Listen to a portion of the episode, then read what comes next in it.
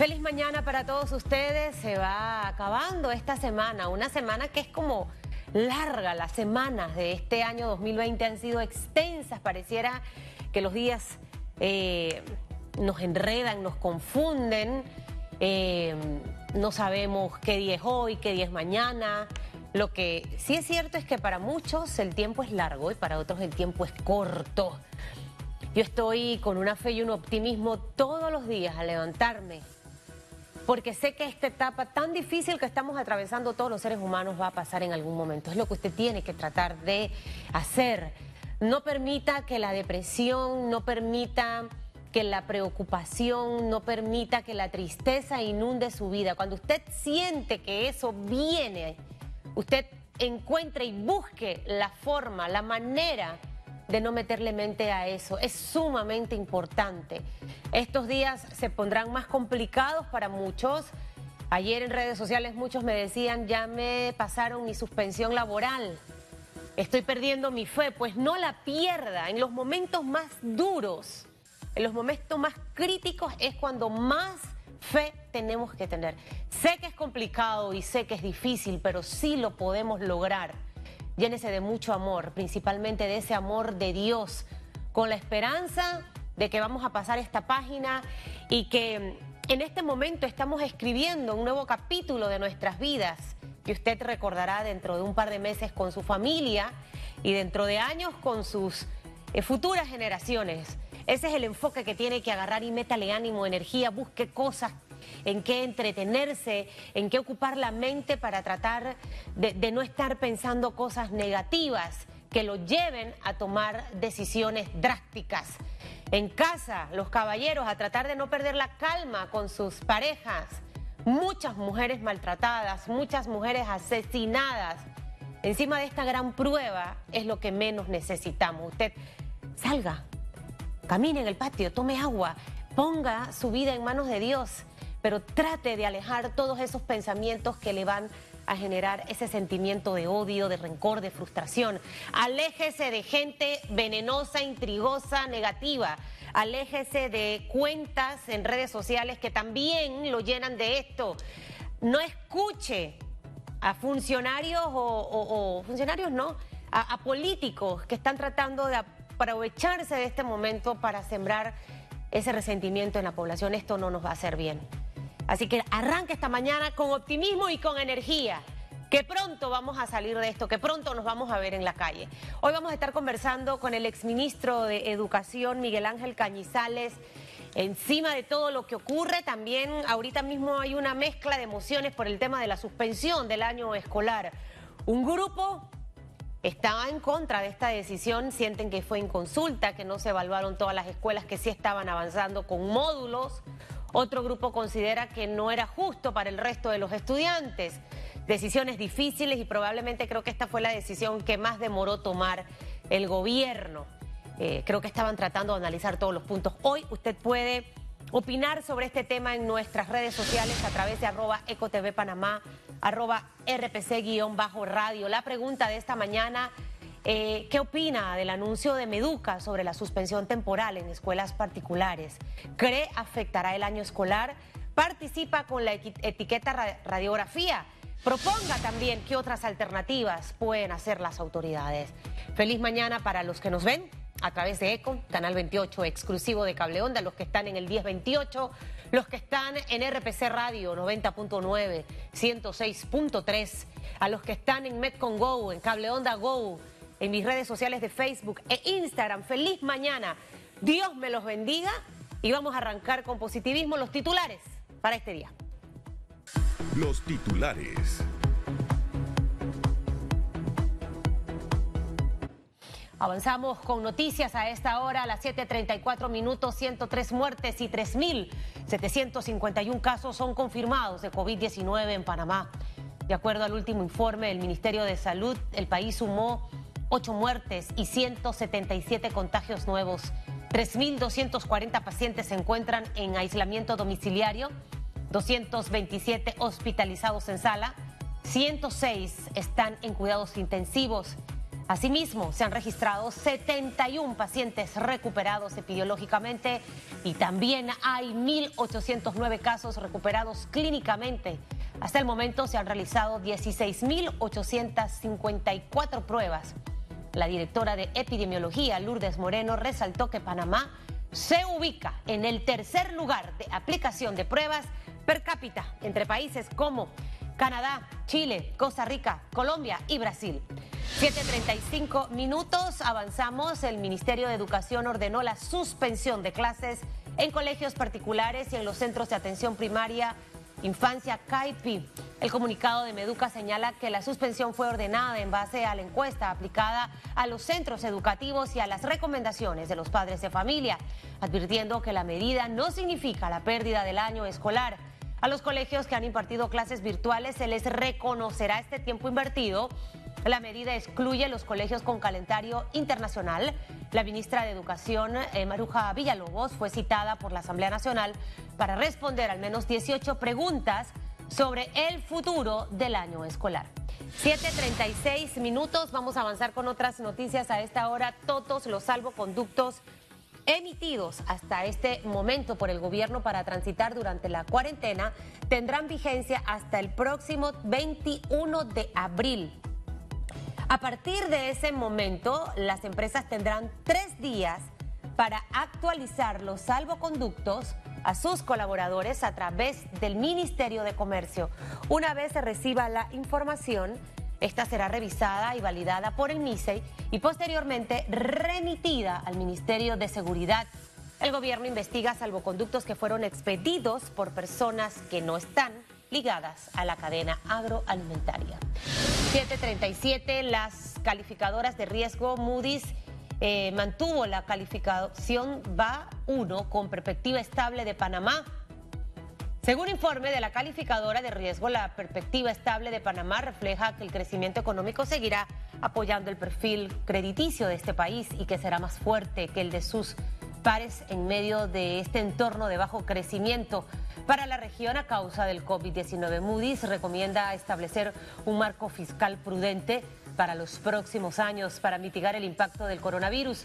Panamá tiene a su favor el papel del canal en el comercio mundial la trayectoria del crecimiento económico sostenible con altos niveles de inversión.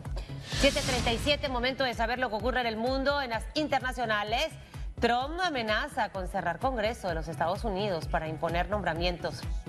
El presidente Donald Trump amenazó con usar sus potestades ejecutivas para forzar un receso del Congreso y así poder nombrar funcionarios cuyas nominaciones, según él, están siendo bloqueadas por los legisladores demócratas. Aseguró estar frustrado porque los legisladores no están en Washington, D.C. para confirmar sus nominados para ser jueces federales y otros cargos gubernamentales. De Estados Unidos vamos a Canadá. Ahí el primer ministro Justin Trudeau señaló que la cuarentena durará muchas semanas más.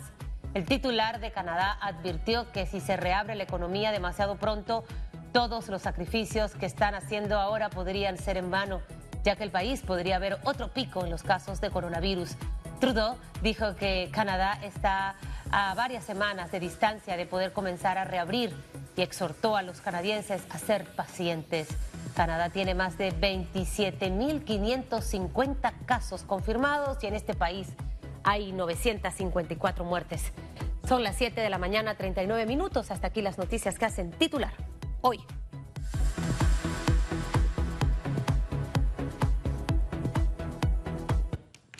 de verdad que no deja de sorprenderme el señor Trump. Cada día tiene algo nuevo con lo que sorprende al mundo entero. Que Dios dirija a este presidente, sin lugar a dudas. 7:39 minutos, vamos a hablar de educación, vamos a hablar de Panamá, vamos a hablar de lo que usted siente esta mañana, de probablemente de la tristeza, de la frustración, porque suspenden el año escolar. Usted puede participar de nuestra pregunta que ya tenemos colgada en las redes y mm, desahogarse. ¿Qué opina del anuncio del Meduca sobre la suspensión temporal de clases en escuelas particulares? ¿Usted cree que esto va a afectar el año escolar? Hay opiniones encontradas. En mi caso personal le decía al ex ministro Miguel Ángel Cañizales, eh, mi hijo está en décimo y puedo dar fe de las cuatro horas que daba diariamente. Esto creó, esto creó un un horario con, con, con mi hijo.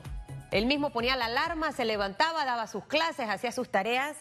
Y sé que muchos padres van a coincidir conmigo que esto generó una conducta de mucha más responsabilidad que no había visto anteriormente. Pero hay otro grupo también de estudiantes, exministro, que no logró alcanzar este tema de los módulos, principalmente en el sector público. Eh, tenemos que lograr un balance y en este momento la salud es la prioridad. Sin salud no hay economía, sin salud no hay educación. Entonces me gustaría arrancar por allí con usted de este anuncio de ayer de Meduca sobre la suspensión. ¿Usted considera que esto va a afectar el año escolar? Buenos días, señor exministro. muy buenos días, muchas gracias Susan por la entrevista. Fíjense, nada está por encima de la vida humana. La decisión que se tomó ha generado muchos sentimientos encontrados. Sin embargo, me parece que no estábamos preparados el sector para, pareciese ser que el sector oficial para enfrentar, porque no fuimos ni educados ni fuimos preparados para esta situación que está viviendo el mundo y que Panamá no escapa de esta realidad.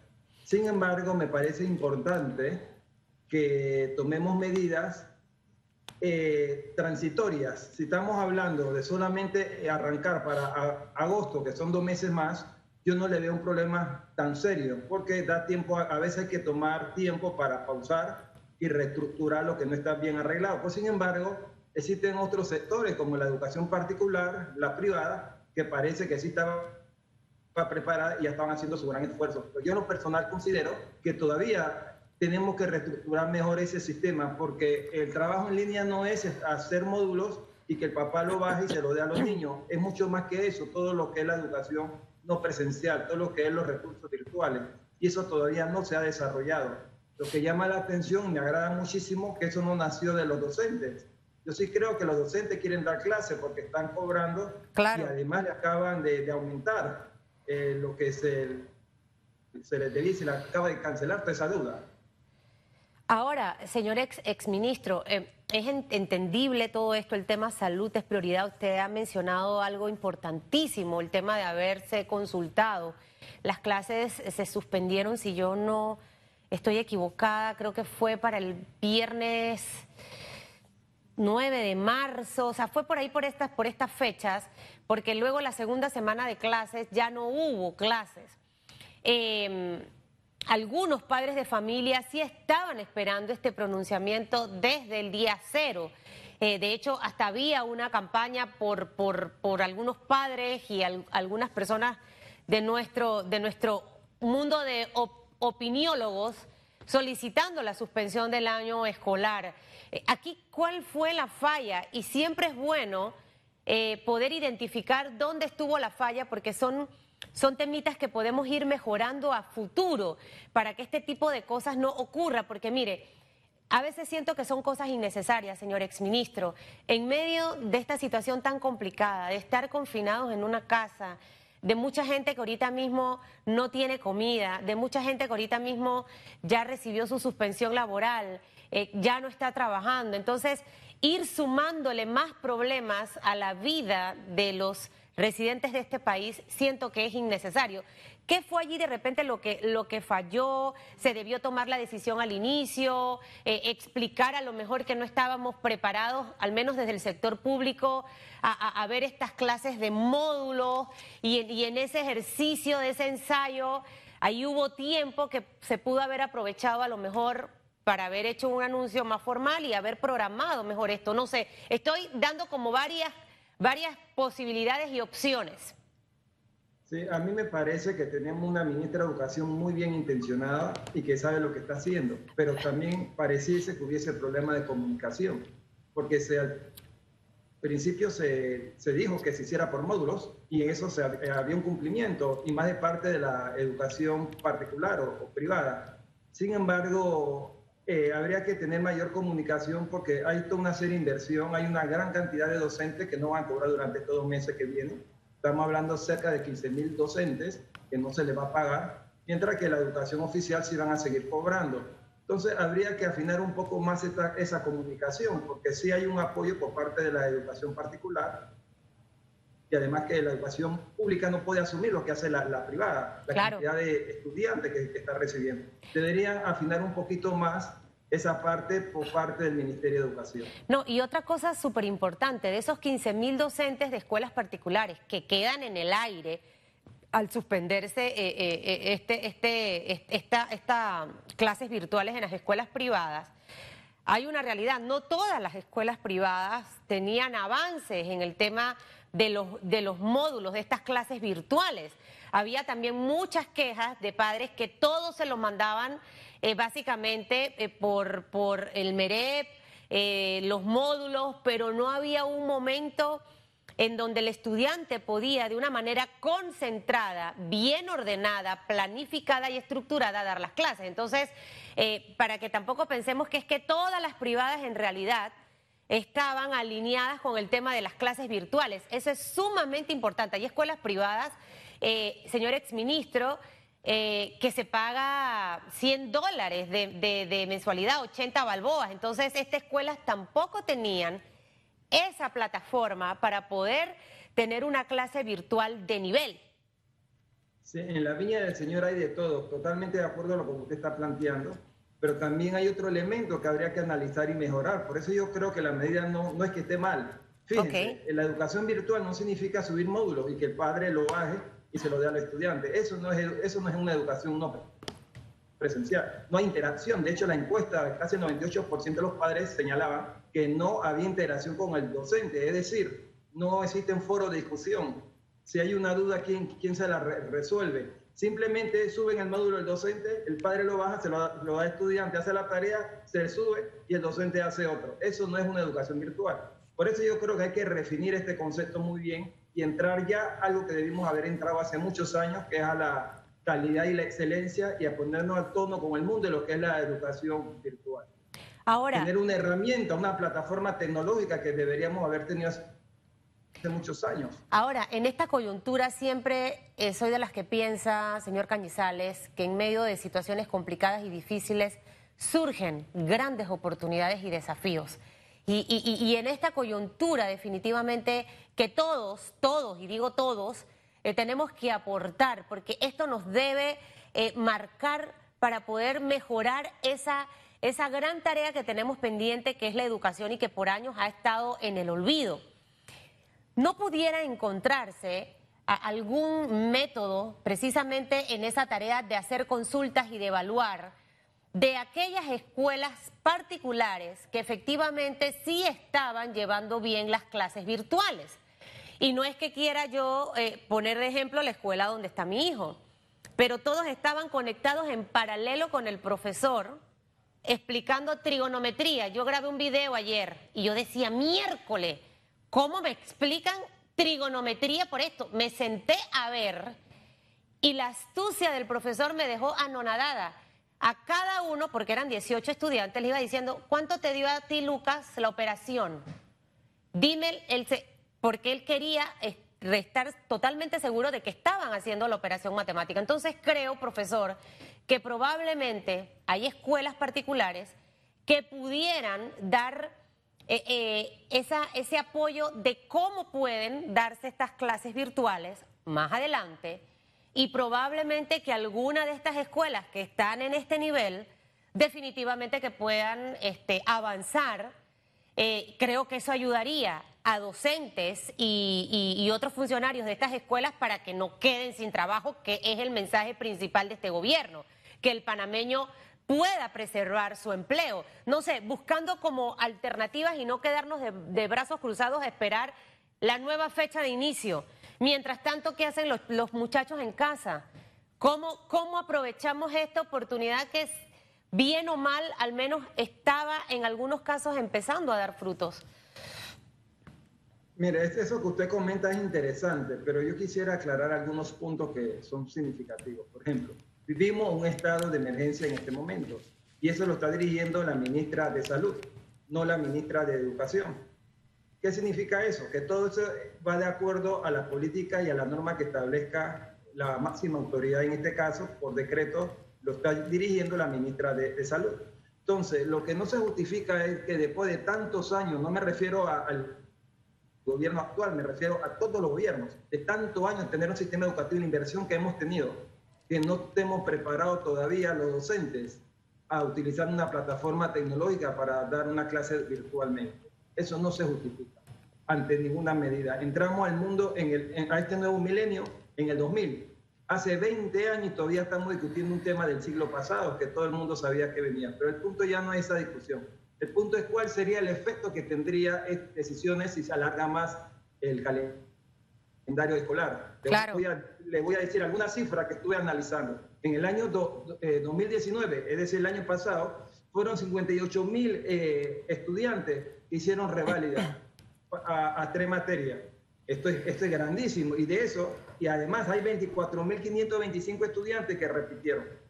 Si comparamos esa cifra con el año 2018, vemos que fueron 58.210 estudiantes que hicieron la, la reválida, que estuvieron aplazados, en relación a los 37.025 estudiantes que reprobaron. ¿Qué quiere decir eso?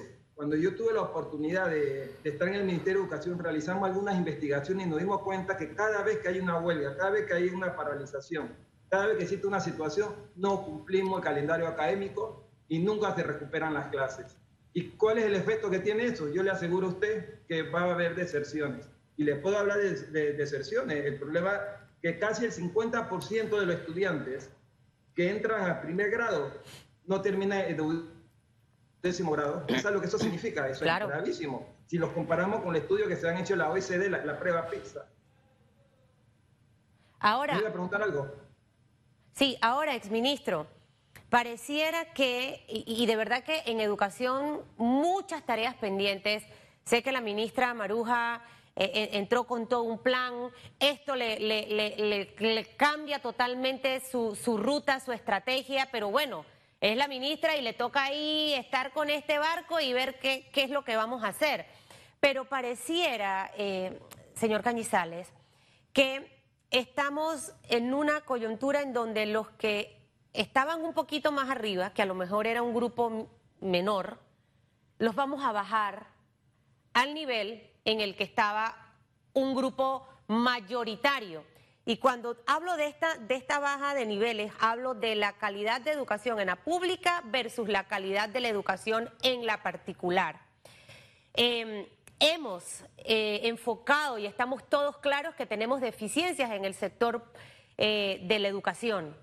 Pero ¿cómo está la educación privada versus la particular? Creo que esta pandemia dejó en evidencia la diferencia abismal, mi querido exministro, que hay entre las dos educaciones. Quien puede pagar, quien hace ese sacrificio de enviar a su hijo a una escuela particular, tuvo una experiencia distinta con este coronavirus. Entonces ahí ha quedado en evidencia es esa gran, ese gran abismo que hay. Y pareciera que aunque le metamos plata y le metamos plata, yo no sé a dónde se va la plata eh, que metemos en materia educativa porque no se ve. Entonces ahora eh, vamos a bajar a este grupo de estudiantes que, bueno, como no pudimos, vamos a bajarlos. Al final quiero eh, lograr que mi educación se eleve, al final cómo logro que no haya deserción, lo que usted acaba de mencionar. Usted ha dado ejemplos reales de huelgas y paros, lo que ocasionó posteriormente a corto, mediano y largo plazo. ¿Qué pudiéramos esperar con la decisión que se tomó en el día de ayer? Y la segunda pregunta, para que me la pegue allí mismo, ¿cuál pudo haber sido una opción o en este momento todavía puede ser una opción? Porque yo siempre creo que hay que ser positivos para tratar de encontrar opciones en positivos para nuestra educación. Sí, como mencionaba, estamos en un estado de emergencia por la situación que estamos viviendo, la cual no fuimos ni preparados ni educados. Entonces la situación que se avecina es mucho más grave y esta cuarentena queda en evidencia que sí está dando resultados y que se están haciendo las cosas bien. Pero el tema principal es de que pareciera que en Panamá el éxito o la calidad académica está determinada por el nivel socioeconómico, lo que usted muy bien acaba de explicar. El que puede pagar una escuela privada o particular tiene garantizado una educación de calidad, pero no del todo cierto, porque los estudios han demostrado que, hay, que en Panamá el sistema es uno y que hay centros escolares privados que tampoco pasan las pruebas cuando se aplican a nivel internacional. Eso quiere decir que esto es mucho más profundo. Eh, a mí lo que me, me, gustaría ahondar es en el tema de las clases. Fíjense, el calendario académico deberíamos dar alrededor de 185 clases. Me puse a hacer un cálculo ahora en la, en la mañana, de las cuales no, no damos ni cumplimos, y con esto jamás se va a cumplir. Clase perdida, clase no recuperada. De esos 185 días hay que contarle la, la semana de, de la escuela, el aniversario, las verbenas que se hacen, el Día de la Madre, el Día del Padre, y se pierde. ¿Sabe cuántas clases, cuántas clases venimos a dar nosotros al año? Alrededor de 135 a 140 días de clase. Es decir, no cumplimos el horario ni el calendario académico. ¿Qué significa esto? Que los países que han demostrado buena práctica educativa dan en promedio 200 días de clases. Y nosotros estamos muy por debajo, que no cumplimos el programa y bajo esta eventualidad tampoco lo vamos a cumplir por eso yo creo que es importante ese alto que ha hecho la ministra para reconceptualizar y reorientar y reorganizar mejor esta situación. ¿En cuánto, en cuánto, ¿En cuánto tiempo, en, cuánto tiempo, señor eh, Cañizales, debemos tomar esta decisión, esa reorganización? Eh, eh, Fabio Pino me, me, reiteró que fue el 11 de marzo el día que se suspendieron las clases. ayer era 15 de abril. Estamos hablando casi de un mes después de que se suspenden las clases por el coronavirus, que tomamos una decisión como esta. Creo que al final eh, hay decisiones que tienen que tomarse fríamente y se entiende en el marco de la pandemia en el que estamos y que obviamente nadie estaba preparado. Pero en materia educativa, ¿Cuánto tiempo podemos eh, tomar? Algunos expertos hablan de dos meses más de esta cuarentena. Entonces, eh, si damos 135 días de clases normalmente, eh, ahora con este escenario, ¿a cuántos días bajaremos?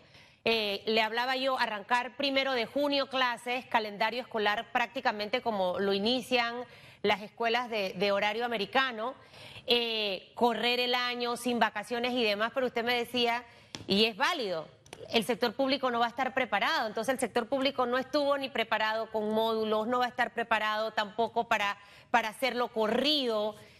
¿Qué hacemos en, este momento que a lo mejor podemos reorganizar todo esto y preparar a nuestras escuelas para dar clases por módulos, con clases virtuales realmente, para a lo mejor eh, eh, pegar el, todos los meses sin vacaciones? No sé, estoy hablando de opciones pero que el tiempo no sea tan largo para adecuar todo esto, para no seguir perdiendo más tiempo. Eh, mire, ese es un tema importante que usted está indicando. El tiempo no espera y cada día que pasa el tiempo es tiempo perdido. Sin embargo, creo que es importante reorientar el sistema educativo. Creo que es lo que se va a tratar de hacer en estos dos meses, pero eso no va a depender de la ministra de Educación. Eso va a depender del comportamiento epidemiológico de, COVID-19. Entonces el tema es mucho más complejo todavía. ¿Cuándo vamos a estar preparados para tener? No tenemos una plataforma tecnológica. Yo recuerdo cuando yo regenté el Ministerio de Educación, nosotros traímos a través de la Organización de Estado Iberoamericano unas clases virtuales donde los docentes llegaban, estoy hablando hace 13 años, llegaban y se sentaban y podían accesar al sistema eh, eh, de un curso en línea a nivel internacional. ¿Cómo es posible que a esta altura todavía los países no, no hayamos podido lograr ese objetivo? Cuando todos sabíamos, viene el lobo, viene el lobo, bueno, llegó el lobo, ya estamos aquí, ahora ¿qué, qué hacemos? vamos a seguir, vamos a seguir eh, teniendo falta de competitividad. Eh, los estudiantes nacen con un chip. Aquí hay que tener sistemas flexibles, plataformas flexibles que le permitan al estudiante. Miren, en Panamá, cada, cada persona en promedio tiene tres, tres celulares a cuatro según las estadísticas. ¿Por qué no desarrollamos una plataforma como ya, ya existen a través de los teléfonos celulares donde los estudiantes puedan acceder de, de, manera directa? Los padres no son educadores, los padres, miren, no hemos hablado ni siquiera del efecto psicológico que tiene que los niños se queden más tiempo en casa y que los padres, el estrés que están viviendo con sus hijos ahí, que no saben cómo enseñarles porque no tienen un nivel educativo y, no, no, estudiaron para ser docentes. Claro, y sabe nadie, y es que cualquiera pierde la paciencia, ¿me entiende? Eh, eh, dando clases. Esto yo siento que el don de enseñar es un don, señor exministro, y, y usted acaba de dar en el clavo. Y, y, yo soy una mujer que me desespero mucho con los tiempos. Yo no puedo estar por más de una hora en una reunión y dar vueltas en el mismo tema sin aterrizar y decir qué voy a hacer para lograrme desespero. Nosotros en el tema educativo estos dos meses creo que pueden funcionar. La decisión no la tomará la ministra Maruja, la tomará la ministra de Salud, pero mientras tanto hay que establecer equipos de trabajo que asumo que deben estar para tratar de encontrar una opción. Porque quiero profundizar al finalizar del segundo bloque sobre su escrito de hoy, cuarentena produce impacto psicológico negativo. Y es lo que ya en este momento yo le puedo decir que veo a mucha gente con odio, con frustración, con malos deseos. Ya eh, estamos en esa etapa donde la gente está perdiendo esa esperanza. Y encima de eso se suman todas estas cosas. ¿Cómo vamos a ayudar a la población? ¿Cómo vamos a ayudar a los niños? Ahorita estamos viendo a mujeres maltratadas. Vamos a ver a niños maltratados también si esta situación no la empezamos a, a entender y a captar. Hay que ponerse a trabajar y en medio de las crisis encontrar, salirse de la caja, dice Albert Einstein. Ya no importa la inteligencia, ministro es la imaginación y ponerla a funcionar. Así que al regresar vamos a conversar un poquito más con el exministro de Educación, eh, Miguel Ángel Cañizales, sobre este tema educativo. Usted puede participar de la pregunta que tenemos en redes sociales. Desahóguese esta mañana. El tema educativo ha generado mucho. Arroba EcoTV Panamá, arroba RPC-radio. ¿Qué opina del anuncio de Meduca sobre la suspensión temporal de clases en escuelas particulares? ¿Cree que afectará el año escolar? Usted participe, participe utilizando el hashtag radiografía. Pausa y regresamos.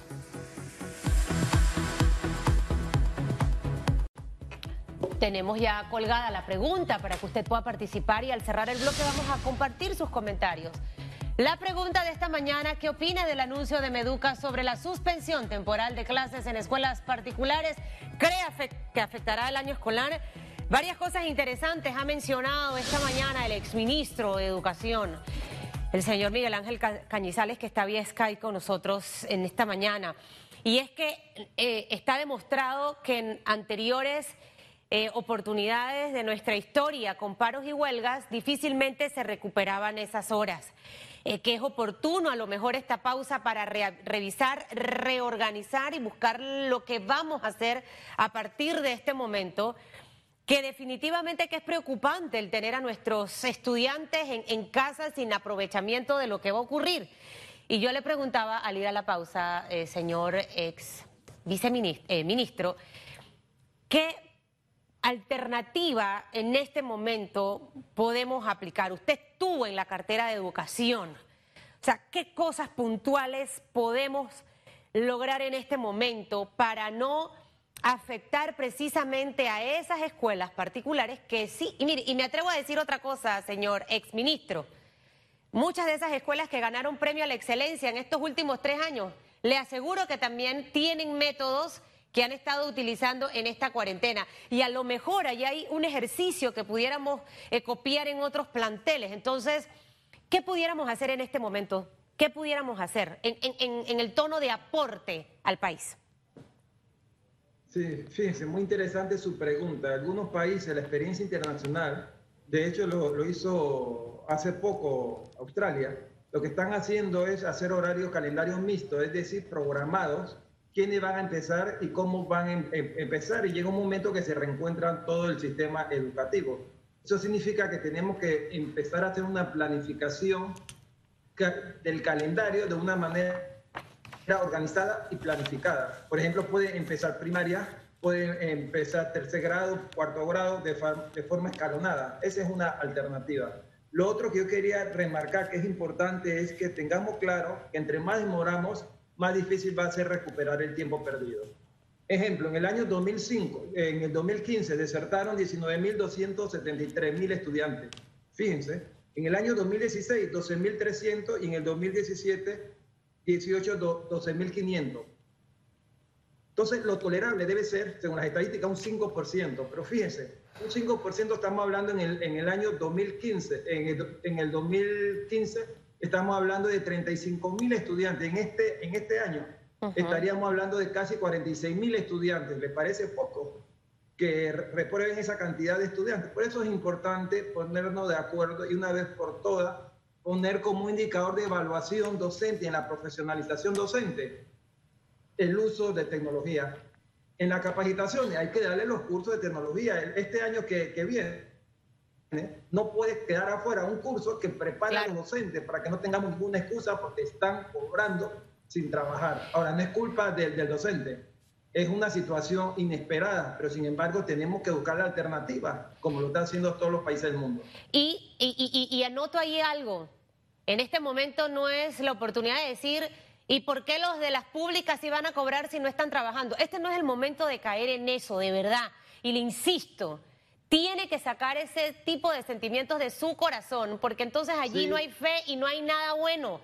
Y por eso es que no vamos a poder salir de esto por gente que insiste en ese tipo de comparaciones. Ahora, usted dijo dos cosas importantes, eh, señor exministro. Planificación del calendario que ya en este momento debiéramos estar. Y obviamente lo que yo le decía que, que es importante y me alegra no demorar mucho en las decisiones que vamos a tomar. Esto de la capacitación a nuestro cuerpo de docentes, de la tecnología y demás, esto sería un post. Pero, pero en este momento, porque no podemos, a lo mejor puede ser en paralelo, pero tenemos que arrancar con algo. ¿Qué pudiéramos hacer en este preciso momento para tratar de encontrar una luz en el camino? Y yo me atrevería de repente a sugerir eh, cosas que ya he mencionado. Agarremos las escuelas donde sí estaba funcionando el tema de las clases virtuales, dejémosla que sigan avanzando esas escuelas. Dos, mencionaba Flor en sus glosas, mencionemos a esas escuelas para que también la población vea qué escuelas sí han estado haciendo las cosas bien. Y tres, buscar la manera de ir eh, copiando modelos, utilizando esos, esos docentes que pudieran aportar para en un momento no tan largo eh, empezar a aplicar esto en las escuelas particulares. Eh, cuarta idea que yo de repente puedo dar, que arranquemos el año como las escuelas internacionales. Yo pensaba que era junio, julio, es agosto. Eh, no sé si eso afecta a los que se van a graduar.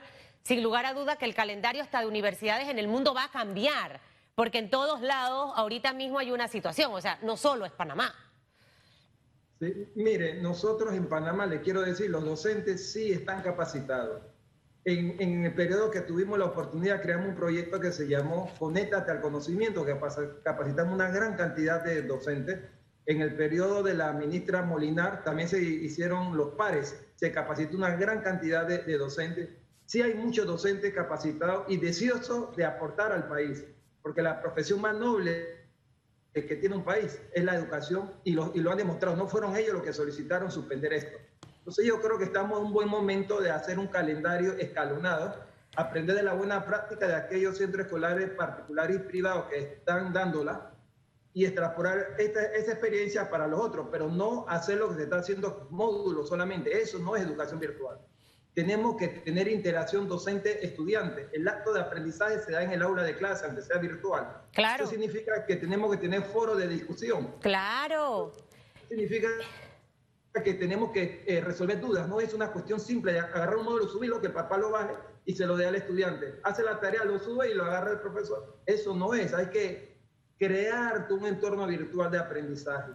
Ahora- utilizar los recursos de las plataformas tecnológicas. Ahora, por eso le, le- le- le- le insisto y reitero, o sea, esas escuelas que a lo mejor sí lo estaban haciendo así, de esa interacción, eh, ¿qué hacemos con esas? O sea, porque eh, también, ojo, sé que es minoría, pero yo siempre veo oportunidades en, en todo lo que se nos presenta. Sí, a, a mí me parece que hemos perdido grandes oportunidades estos últimos gobiernos, como por ejemplo, si se le subió el salario, la manera que se hizo, que estoy totalmente de acuerdo porque hay que dignificar la profesión docente, ¿por qué no utilizamos también, te subo el salario, pero ahora también quiero resultados? Claro. quiero eva- evaluaciones, quiero un indicador de alto rendimiento del docente. O sea, que esto no es un tema para subir un salario, es un tema que es- la tecnología llegó para quedarse. Así es. En la, década, en la década de los 70 y en los 80, hablar de comunicación y de tecnología era hablar de dos elementos separados. En este siglo, en este nuevo milenio, se unieron, que son las TICs. Entonces, no es posible que es un tema que estemos discutiendo en un momento como esto, Claro. cuando este hace 20 años empezó el, el- el nuevo milenio. Entonces, no se justifica, pero está bien, se cerró dos meses, vamos a reestructurarlo, pero vamos a ir todo para adelante porque vamos a mostrarle al mundo lo que Panamá es capaz de hacer cuando se une. Señor exministro, usted fue ministro de, de gobierno PRD.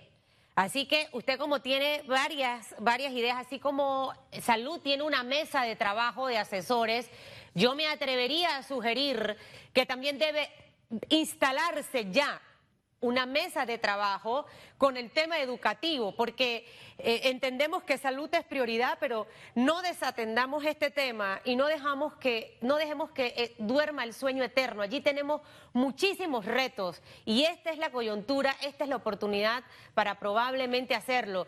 Y, y, y mucha gente me escribe por acá por las redes, Susan, ¿cuál es esa escuela? La voy a decir, Pan American School. Mi hijo desde hace 3, 4 años da clases de esa manera. Hay plataformas que ya yo manejaba, Schoology, ahí colgaban trabajos, hacían interacción. Entonces, lo que pasaba en las escuelas particulares ya tenía que estar pasando en las escuelas públicas. Hay países donde la escuela pública es mejor que la particular y esa es la aspiración que como país debemos tener. A mí me gustaría tener a líderes que en realidad no solamente digan voy a meterle a la educación, sino que lo hagan. Ya yo estoy como cansada de escuchar el bla, bla, bla, bla, bla, bla, bla. Y aquí pasó este tema y mire lo que ha quedado en el desborde, nuestra calidad por el suelo con una diferencia abismal entre la particular y la privada. Yo quisiera aprovechar los últimos minutos de la entrevista, porque este tema educativo está relacionado con lo que usted ha hecho, porque ya me leí el artículo rápidamente, eh, señor Cañizales, que usted publica hoy en la Estrella de Panamá de la cuarentena produce impacto psicológico negativo. Y mencionaba yo hace un momento, ahorita estamos viendo maridos que ya no, al principio era son de meme y de burlitas por todos los WhatsApp, ya eso pasó a una etapa distinta. Por eso es que yo ese tipo de, cosas no las comparto y tampoco me río, porque yo sé que todo eso tiene un punto final. Esta cuarentena está ocasionando que hombres y mujeres no se estén llevando en estos días. Hay mucho maltrato hacia la mujer, tanto así que se ha tenido que crear una línea y las llamadas, la cantidad de llamadas es alarmante. Mujeres asesinadas de manera tan cruel eh, atacadas en estos días, eso me asusta y me preocupa. Y me preocupa todavía más si los niños quedan, ahora sí, sin hacer nada de nada, eh, mi querido exministro, que tengamos casos de violencia hacia nuestros niños. Entonces, obviamente, esto produce efectos psicológicos negativos en las personas que estamos sometidas en las cuarentenas. Hay personas que viven solas que también esto va a ocasionar eh, situaciones que la sangre de Cristo nos guarde de tema de, suicidio en Nueva York, mire lo que está ocurriendo, nosotros tenemos que atender este tema y atenderlo de una manera inteligente y que de verdad funcione. muy, muy interesante su, su, pregunta. Fíjese, en estos momentos ya estamos pasando de una crisis de histeria que se dio al principio, ¿se acuerdan?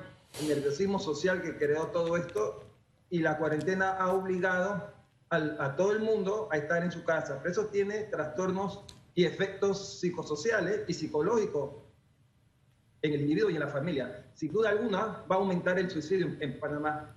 No solo en Panamá, en América Latina. Por ejemplo, Chile y México son los países que más aportan a la estadística mundial con el índice de suicidio.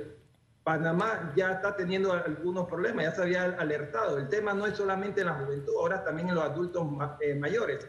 El tema del femicidio ya en, esta semana, eh, ayer o anteayer fueron dos suicidios. Sí. Esta semana, esta semana van como cuatro a cinco femicidios. ¿Qué significa? Eso es producto del efecto psicológico de estar encerrado. Van a haber problemas entre padre e hijo. Entonces, ¿qué recomendamos? Recomendamos reencontrarnos nuevamente como familia. Recomendamos respirar profundo, no levantar la, la voz y buscar un espacio familiar. Ahora viene la etapa de la depresión al no poder alcanzar, al tener problemas económicos, al no ver a sus suegros, al no ver a sus nietos, va a venir una, etapa de tristeza. Siempre que hay ansiedad, baja esa ansiedad y empieza la depresión. Entonces, eh, hay organismos en este momento que están tratando de hacer algo con las líneas de auxilios, pero no hay un ente que coordine todo lo que se está haciendo a nivel nacional, que en este caso sería el Ministerio de Salud, porque lo están haciendo los psicólogos, lo están haciendo los psiquiatras, el MEDUCA, MIDES, y Minsa. ¿Qué podemos hacer? Mire, ideas hay montones. Eh, y yo en todos los chats que veo estoy buscando pintar, estoy buscando...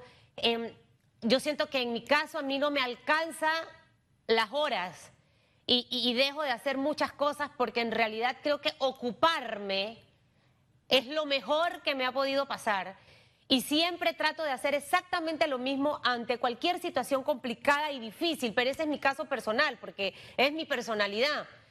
¿Qué le podemos decir a esa mujer que recibió ayer su suspensión laboral, el esposo la recibió el lunes, no ve luces con el tema del bono solidario, no sabe cuándo en realidad llegará esa bolsa de comida, lo que le pagaron le va a alcanzar hasta el 30 de abril raspando.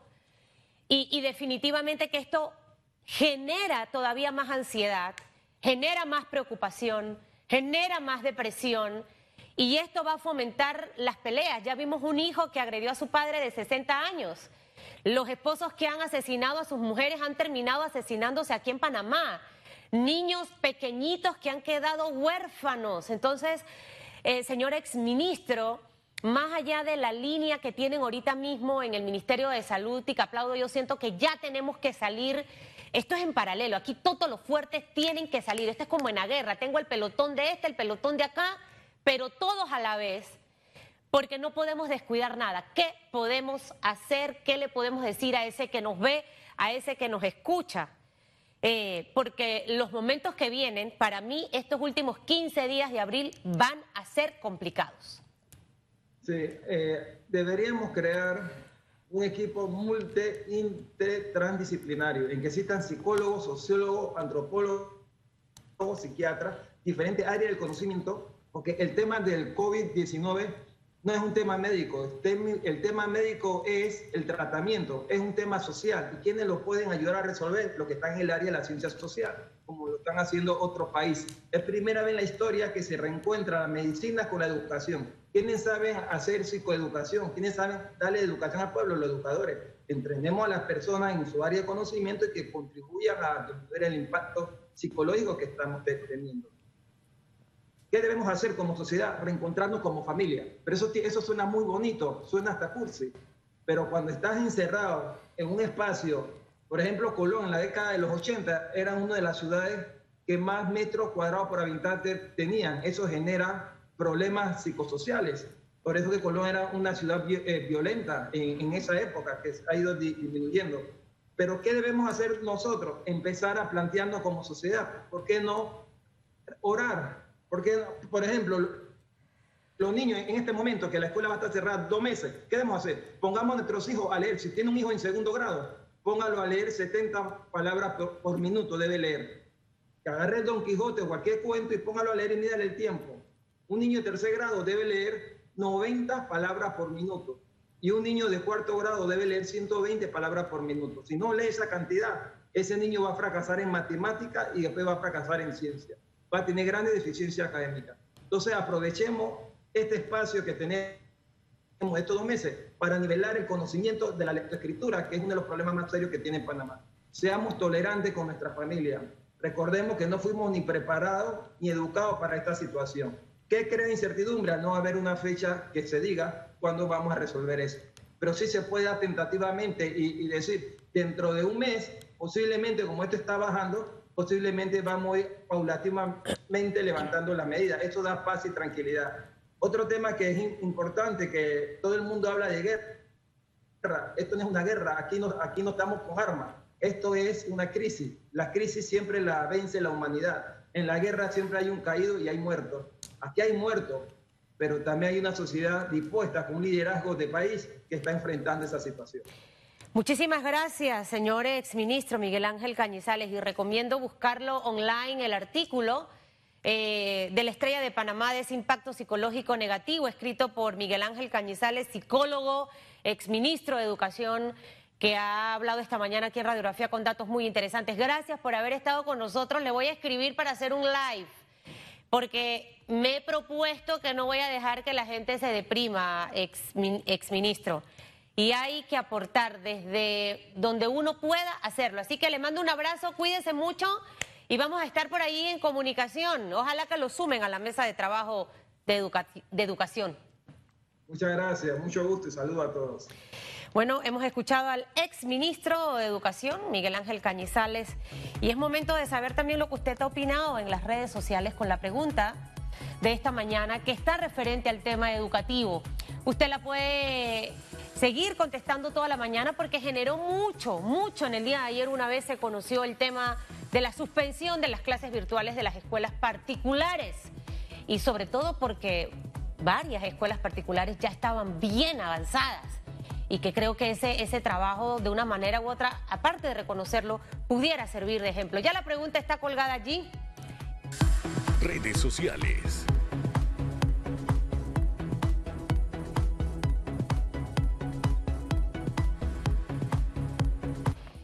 ¿Qué opina del anuncio de Meduca sobre suspensión temporal de clases en escuelas particulares? ¿Cree que afectará el año escolar? Comenta esta mañana Selmira de Anglín. Muy mala decisión.